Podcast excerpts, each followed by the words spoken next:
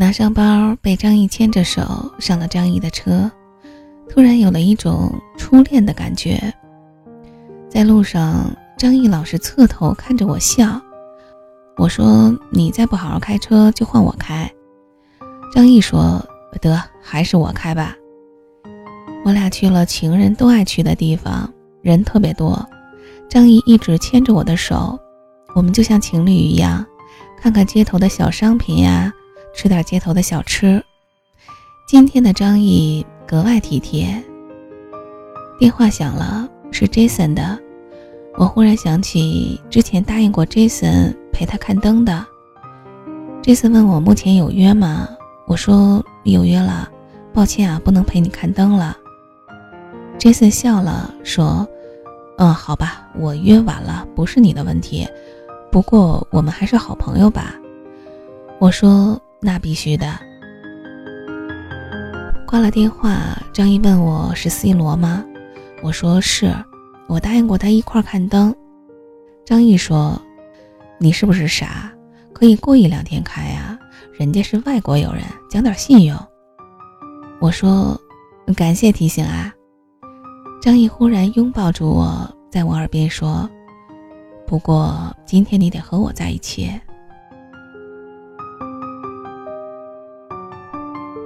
和张毅在一起的感觉很自然。他虽然没有当年的文川让我时刻感到心动，但让我觉得很舒服。我们不会像年轻的情侣一样，在路上因为一两句话起争执。也不会说一些肝脑涂地的情话。我喜欢幽默的、讲话轻松的人。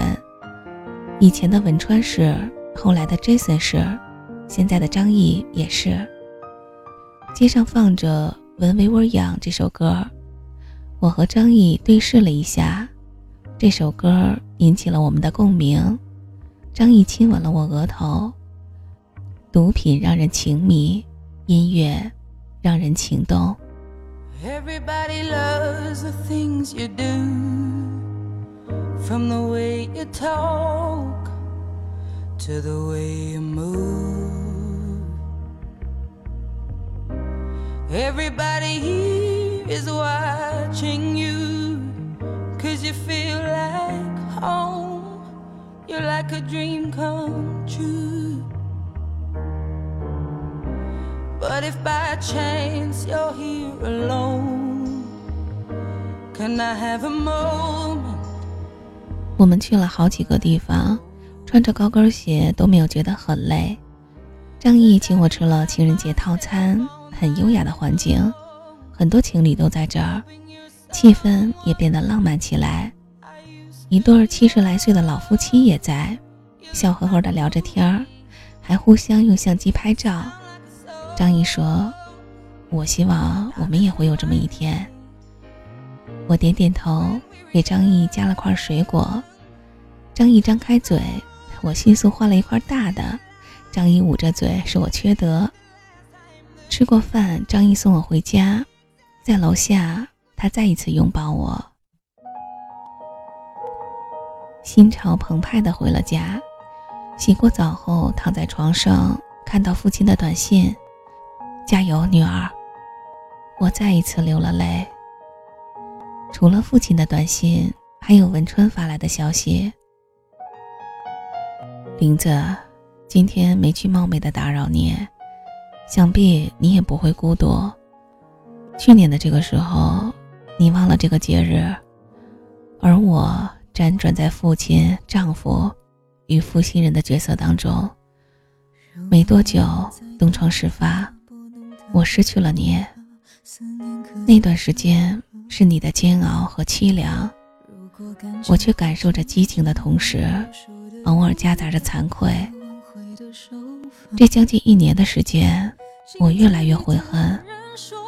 你知道吗？我经常去你们店的附近吃麻辣烫，或是面条。这要是在以前，我从不会去的。但是我一直没有偶遇到你。我特别想看到你平时的样子，而不是现在见到我时防御的样子。我们的爱情到这刚刚好，剩不多也不少，还能忘。翻开影集，我心里总会默念：这是我老婆，这是我儿子，他们在干什么呢？我妈经常回来打扫房间，晚上回到家，我会恍惚你回来了，厨房依旧飘着香气，但是什么都没有。到现在，我的办公桌上还摆着我们三口的照片。有时候底下的同事来报告工作，会看到。有一次拿下一个大活，我带着我的团队去你们店附近吃抻面，他们说我小气。晚上八点多的时候，我看到你急匆匆的进抻面店里送碗，然后着急的离开。我追到门外，你已经启动车要离开。进门的时候，同事问我那是不是你，我说是。有个喝多了的同事说：“桃儿，你是不是傻了？这跟你那个比差哪儿啊？何况跟了你这么多年。”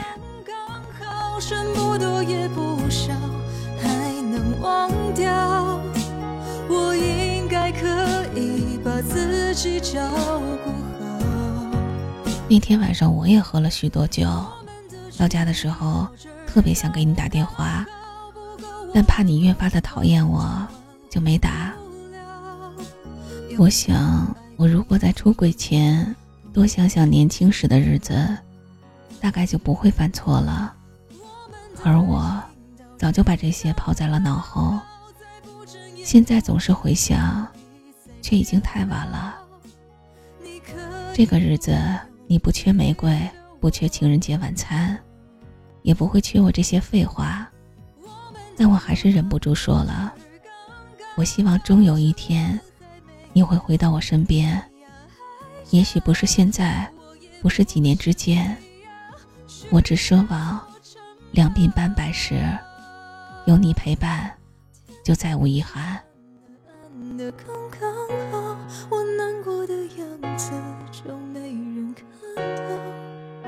你别太在意身上的记号。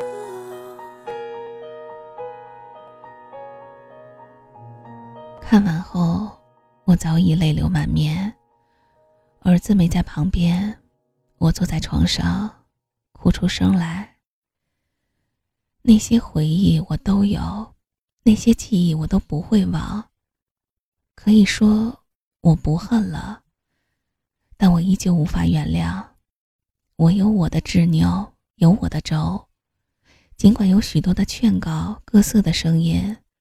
但我都在坚持我自己的心，我不会再像年轻时一样，一眼望到一辈子。现在，我只想到现在。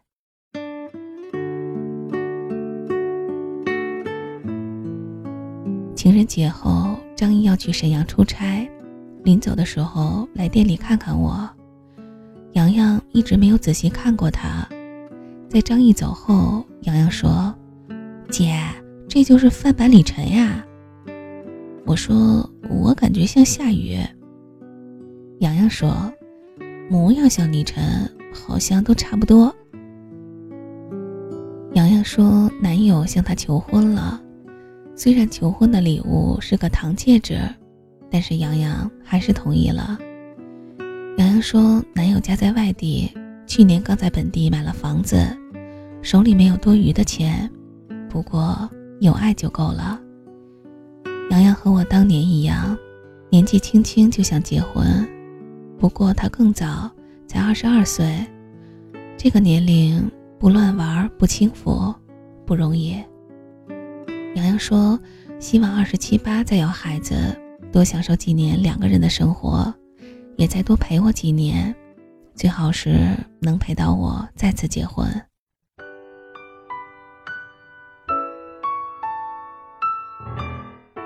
昨天张毅发过来一张照片，是沈阳的故宫附近。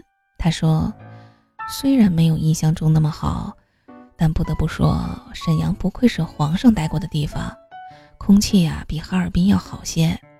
沈阳人说话也挺逗的。当地一个同行说，在冬奥会期间，有很多略懂汉语的外国人问中国人：“为什么你们老说地呢？”后来才知道，参加冬奥会的全是东北人，经常说的话就是“怎的咋的了”。晚上和张毅通电话，他说沈阳中街的肉串特别好吃。他们几个穿着正装，和一帮男孩女孩们围着垃圾桶啃大串儿，还发了照片。挺长的串儿，热气腾腾，流着油，看得我都快流口水了。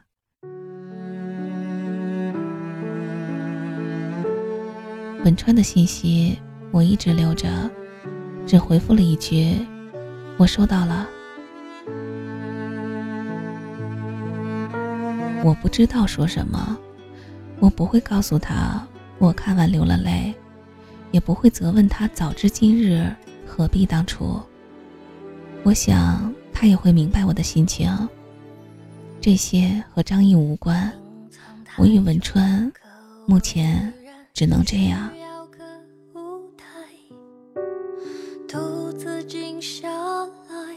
昨天晚上我买了二十个羊肉串儿，二十个肉筋儿，十个盐焗鸡胗，一份酱骨，两碗麻辣烫，加上几瓶啤酒。和洋洋喝到很晚，也喝得特别高兴。洋洋说：“姐，我一直没对你的生活发表过意见，是因为我觉得文川、张译还有 Jason 都各有优点。你现在选了张译，我也高兴。你和 Jason 也挺好。如果你以后和文川复婚，我还是祝福你。好人有好报，你以前受了伤害，以后就会享福。”我俩借着醉意，红着眼眶，互相掏心掏肺的说了很多话。我也告诉洋洋，别因为我婚姻的失败而对婚姻有介怀。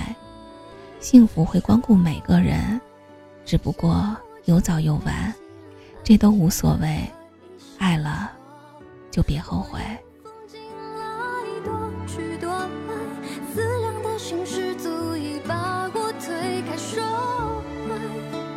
半夜的，洋洋男友开着我的车送我俩回家，先送我回父亲家。下车后，两个人要打车回去，我让他俩把车开走。晃晃悠悠的进了门，父亲还在客厅等我，看见我回来，埋怨我两句，然后倒水又洗了几个梨。我笑哈哈的啃，父亲粗着嗓子问我，还吃不吃饭呀？有大包子，我说吃。父亲麻溜儿的捡了几个包子，切了一碟咸菜。我说我吃不了这么多。父亲说：“爸陪你吃点儿。”